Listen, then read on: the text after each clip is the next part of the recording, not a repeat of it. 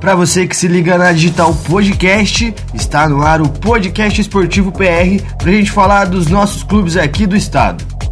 Sempre lembrando a você que está no YouTube, Facebook com imagens e via áudio nos principais agregadores de podcast. Aproveita então, deixa seu like, comenta e compartilha com todo mundo porque tá no ar o podcast Esportivo PR desta quarta começando a falar de Atlético e Cascavel.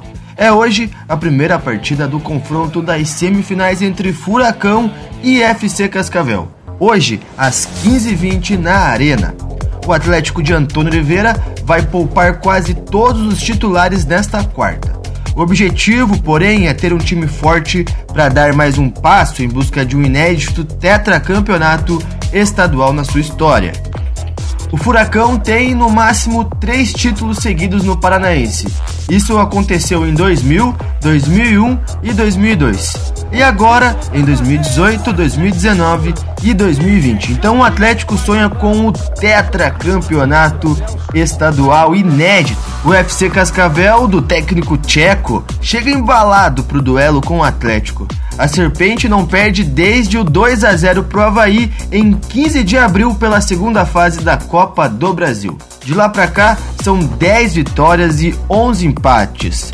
O clube, inclusive, é o líder do grupo A8 e está classificado de forma antecipada para a segunda fase da Série D. O goleiro Santos e o Davi Teranz estão com suas seleções. Luca Fasson, Nicolas Hernandes, Bissoli Pedro Rocha não estão inscritos no estadual. Além disso, vários jogadores serão poupados, até pela grande maratona que o Atlético vem fazendo, intercalando Copa do Brasil, Brasileirão e a Copa Sul-Americana.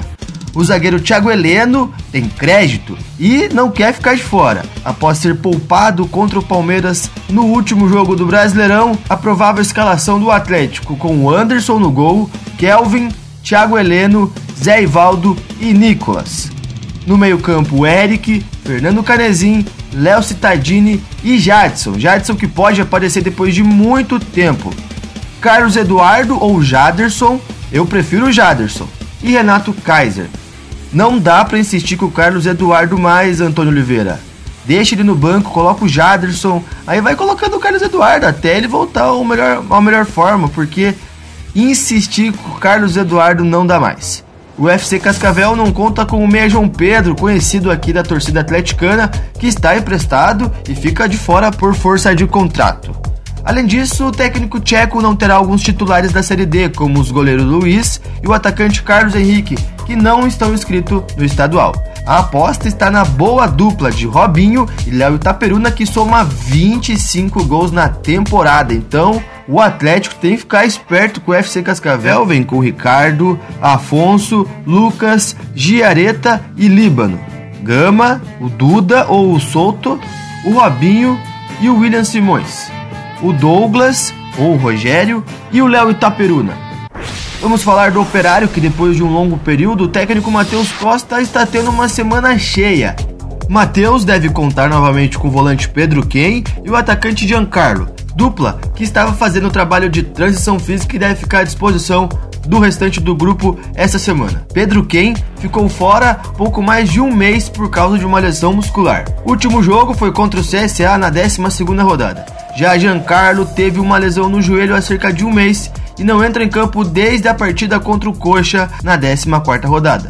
Na última semana, o treinador contou com o retorno do atacante Matheus Alemão, recuperado de uma tendinite no joelho. Quem será reavaliado é Rafael Longini, que segue no tratamento de uma lesão na coxa. Lucas Mendes, com uma lesão no joelho, continua fora. O zagueiro Rafael Bonfim com edema ósseo e os meias Leandrinho e Thomas Bastos, ambos com uma cirurgia no joelho, só devem retornar na próxima temporada. Depois do jogo horrível contra o Guarani, o Operário precisa vencer para não desgarrar dos primeiros e, quem sabe, ainda sonhar com o acesso. 10 dias de folga e o Fantasma volta no sábado diante do Vitória, no Germano, às 11 horas no horário de Brasília. Os novos reforços da semana podem ficar à disposição do técnico Matheus Costa. No estádio do Café, Londrina e Curitiba duelam às 21h30 pela 22ª rodada. O Tubarão é o 17º colocado com 21 pontos. O Coxa lidera com 39 pontos. Na ZR, o Londrina precisa vencer. O Londrina vem de 4 jogos sem perder, então precisa voltar a vencer. Dois empates, um com o Brasil de Pelotas, em 0 a 0 e com o Brusque. Já o Curitiba foi derrotado por 1 a 0 por Botafogo em casa, a primeira na competição como mandante. A equipe alviverde tem 3 vitórias e 2 reveses nos últimos 5 jogos.